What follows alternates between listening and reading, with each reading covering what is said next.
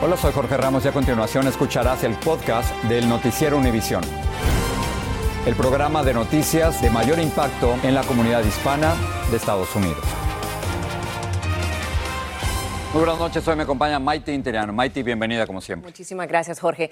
Y vamos a comenzar con el protagonista de la noticia del día. El perro policía que de un mordisco acabó con la huida del convicto de asesinato que se fugó de una cárcel de Pensilvania. Así es cuando Danelo Cavalcante intentó escapar arrastrándose entre la maleza, el agente de cuatro patas lo mordió sometiéndolo completamente. Así es, Jorge. Esa mordida puso fin a dos semanas de mucha atención policial y de temor entre los vecinos de esa zona donde se buscaba el prófugo. Peggy Carranza se encuentra ahí y nos tiene más detalles. Una cacería humana de casi dos semanas terminó con la detención de Danelo Cavalcante gracias a un perro de la patrulla fronteriza de nombre Yora. Shortly after 8 a.m., poco después de las 8 de la mañana nuestro sospechoso fue capturado, dijo el gobernador de Pensilvania. El país fue testigo de cómo decenas de agentes estatales y de la patrulla fronteriza le limpiaron la cara al prófugo capturado, lo escoltaron e incluso se tomaron una foto con él mostrando su orgullo.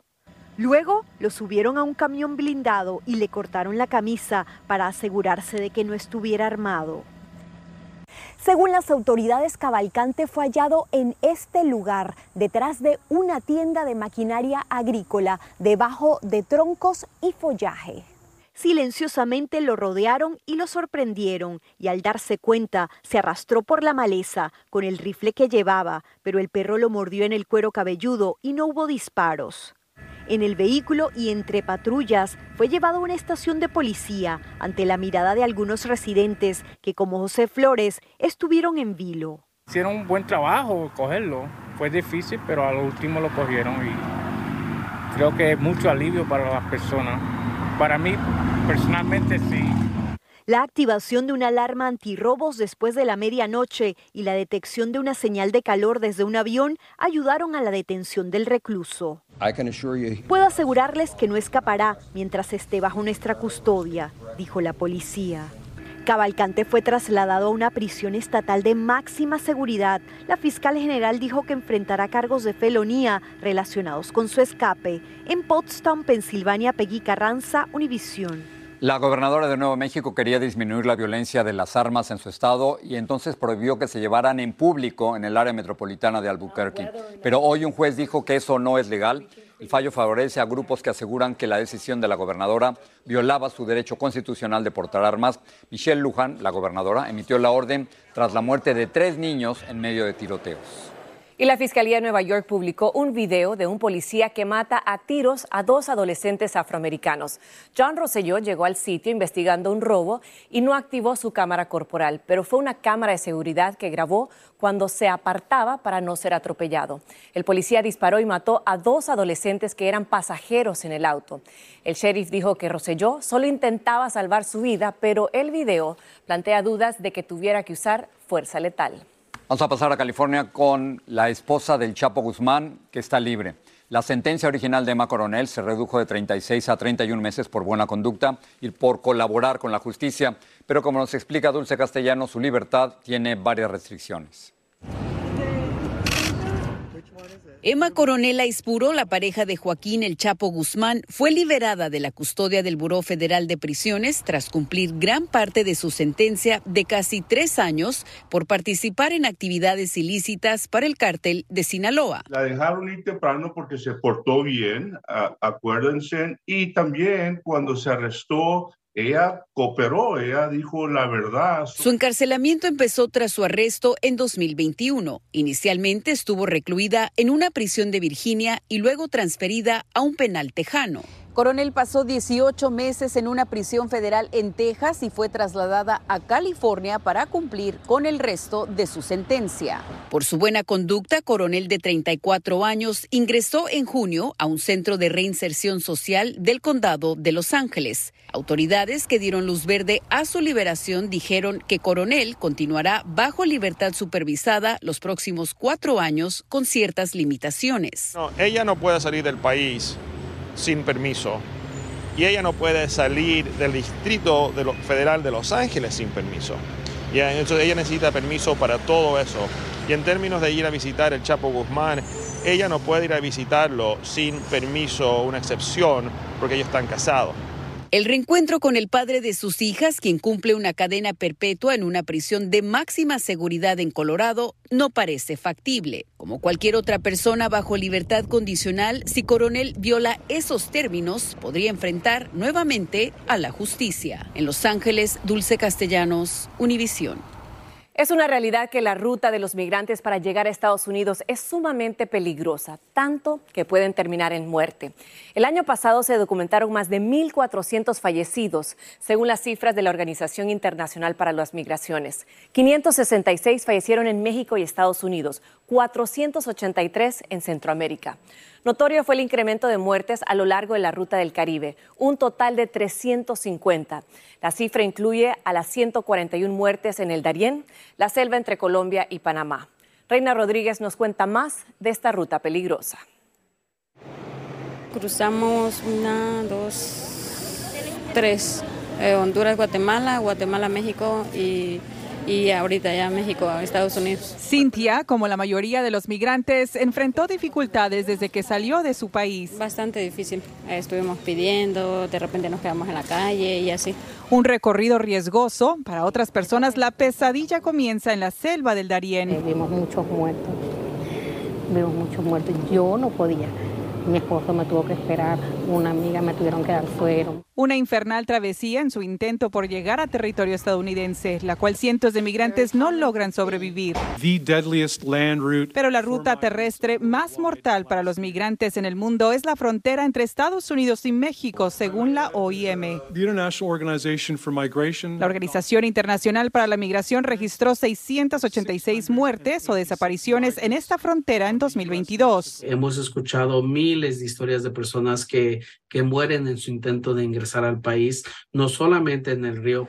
Una gran cantidad de muertes registradas son de personas que intentaban ingresar de México a los Estados Unidos por zonas desérticas. Y de acuerdo a la Organización Internacional de Migración, esas cifras son estimaciones, ya que es probable que muchas más muertes no se registren debido a la falta de datos de fuentes oficiales. Datos alarmantes que esperan lleven a funcionarios a desarrollar vías migratorias seguras. Eso es un tema que yo he estado proponiendo por ya muchos años. El congresista demócrata tejano Vicente González apoya una medida para salvaguardar las vidas de los migrantes lejos de la frontera. Le quita la presión a la frontera que tenemos, también quita el elemento de carteles que se están enriqueciendo. En McAllen, Texas, Reina Rodríguez, Univisión. La ruta de la muerte. Al menos 5.000 personas han muerto por las inundaciones en Libia, donde dos presas se rompieron. La ciudad más afectada es Derna, donde al menos 37 edificios fueron arrastrados por las aguas pero muchas de las carreteras que conducen a esa ciudad están bloqueadas y la ayuda aún no llega. Libia, dijo un portavoz militar, no estaba preparada para este tipo de devastación. Y las autoridades dijeron que aumentó a casi 3.000 la cifra de muertos por el terremoto el pasado viernes en Marruecos, el más fuerte en el centro de ese país en 120 años. Los heridos suman a más de 5.530 y los equipos de rescate trabajan contra reloj buscando sobrevivientes. UNICEF informó que casi 100.000 niños han sido afectados. Regresamos a Estados Unidos. Si cree que las cosas siguen subiendo de precio, tiene razón. El mes de agosto registró una inflación de 3.7% y Luis Mejil nos explica que esto se debe al aumento de la gasolina y combustibles. Ya empezaron las clases y Jessica Orellana está más ocupada que nunca manejando a sus hijos a la escuela. Sí, dejo a mi hija, dejo después a mi hijo, tengo dos hijos. Llevarlos y conducir para Uber le cuesta más caro con los aumentos en la gasolina. No sé por qué se ha vuelto a elevar, está como a 6 dólares cuando antes era 4, 3.50. Precisamente el costo de la gasolina es lo que elevó la inflación el mes pasado. ¿Por qué subieron los combustibles? Fundamentalmente porque Arabia Saudita redujo la producción de petróleo, disparando los precios del barril. El que bajen un millón de barriles la producción, el precio es hipersensible y, eh, y entonces si sube el precio del crudo, sube el precio de la gasolina. Fuera de los combustibles, el costo de alimentos y otros artículos subió en forma moderada. Quiere decir que estamos estancados en una tasa de inflación de alrededor del 4%, y que probablemente se venga por lo menos otra subida en las tasas de interés antes de que acabe el año. Y si eso ocurre, será más difícil financiar una casa o pagar lo que debe en la tarjeta de crédito. Para ponerlo en perspectiva, los precios siguen subiendo aunque mucho más lentamente que hace un año atrás. Y aunque la política del Banco Central de aumentar los intereses ha sido efectiva, es prematuro declarar victoria, especialmente cuando muchas familias todavía tienen problemas llegando a fin de mes. La verdad que siento que Estados Unidos ya no se está haciendo como rentable como en aquellas épocas de decir, me voy a ir a Estados Unidos para salir adelante. A veces quizás la situación está mucho peor aquí que en nuestro país, como que ya no es rentable estar aquí con todo esto de la inflación. Aunque digan que va a mejorar, a Jessica Orellana le cuesta ser optimista. En San Francisco, Luis Mejid, Univisión. El dinero pasamos al corazón. Los afroamericanos, asiáticos e hispanos tienen mayor riesgo de enfermedades cardíacas en este país en comparación con los blancos, independientemente de su estado socioeconómico. Esto dice un nuevo estudio. Los investigadores dijeron que el racismo, la desconfianza a los médicos y el acceso desigual a servicios de salud juegan un papel crítico para los corazones. Gracias por seguir con nosotros en el podcast del Noticiero Univisión. El senador republicano Mitt Romney, candidato presidencial en el 2012, anunció que no buscará la reelección a su escaño, poniendo así fin a una notable carrera. Romney, del estado de Utah, fue el único republicano en votar en dos ocasiones para condenar al expresidente Donald Trump en sus juicios políticos. Romney, además, ha sido un duro crítico de Trump y del presidente Joe Biden. Hoy Univision tuvo la oportunidad de hablar con el senador republicano Rick Scott y le preguntamos sobre la investigación de los republicanos para tratar de destituir al presidente Biden. Esto fue lo que dijo. I think what uh, Speaker McCarthy is doing, he's doing the right process. Let's do an investigation and see if it leads to impeachment. In contrast to what they did with Trump, which they said, let's impeach and see if we can prove the facts afterwards. Por su parte, la vocera de la Casa Blanca calificó este hecho de infundado y asegura que no hay evidencias que demuestren que el presidente Biden hizo algo malo. That's why we call it baseless. That's why I just called it baseless because they have said themselves that there is no ex- evidence. There does not, the evidence does not exist, and this is a political stunt. El presidente Biden no ha hecho ningún comentario al respecto. Y el Congreso mexicano abordó el fenómeno de los ovnis, objetos voladores no identificados, en una audiencia pública con científicos y testigos. Pero la controversia surgió, surgió cuando un mexicano, experto en el tema, presentó supuestos cuerpos no humanos en pequeños sarcófagos. Alejandro Madrigal está en la Ciudad de México con la polémica sobre la existencia de extraterrestres. Los ovnis sobrevolaron la Cámara de Diputados y en audiencia pública se pidió reconocer el fenómeno. Expertos, políticos, investigadores, pilotos y ufólogos pidieron al gobierno información de inteligencia para el avance de la ciencia en el tema y contaron bajo juramento sus experiencias. Que no es un mito, no es una leyenda o cuento inventado, es un hecho. Este tema lo originó la iniciativa del presidente López Obrador para regular el espacio aéreo, especialmente por el uso de drones con explosivos por los cárteles delictivos. La oposición asegura que se desvía un tema relevante con ovnis. Creo que el desviarnos también eh, mucho del tema con, con este tipo de, de situaciones o de exposiciones, si bien nos pueden dar información que a lo mejor en algún momento pudiera ser útil, no es, este no es el momento. Ante un auditorio saturado de congresistas e invitados, se presentó este video grabado por pilotos de la Fuerza Aérea Mexicana en 2004. 1, 2, 3, 4, 5, 6, 7, 8 en la pantalla. No estamos solos, ¿eh? Yo sé que mucha gente no le gusta, mucha gente no, le, no lo cree, pero creo que tenemos que ser muy conscientes de que esto existe. Pero fue la exhibición de estas cajas con estos cuerpecitos a cargo del ufólogo Jaime Maussan lo que generó una gran polémica. Son seres no humanos que no son parte de nuestra evolución terrestre. Las redes sociales aseguraron que no eran extraterrestres sino las momias de Nazca encontradas en Cusco, Perú, y descartadas como vida extraterrestre. Hay que tratar a quienes hablan de estas cosas, pues como lo que son, simples personas con fantasías llevadas un poco lejos. En esta audiencia aquí en Cámara de Diputados también participaron integrantes del Instituto Nacional de Acceso a la Información. Aseguraron que la sociedad está muy pendiente de estos temas y diariamente reciben 400 solicitudes de información para desclasificar documentos sobre el tema OVNI. En Ciudad de México, Alejandro Madrigal, Univisión. En otras noticias, mientras avanzaba el juicio en una corte estatal de California, líder de la luz del mundo, el nazón Joaquín García, las autoridades federales adelantaban por su cuenta otra investigación en su contra. Y como nos explica Isaías Alvarado, la meta es llevarlo a un nuevo juicio. La condena por 17 años de cárcel reducidos a 11 por buena conducta contra el líder de la luz del mundo, Nazón Joaquín García, dejó decepcionadas a las víctimas que se preparaban para declarar. Please extend his jail time to the greatest legal extent possible.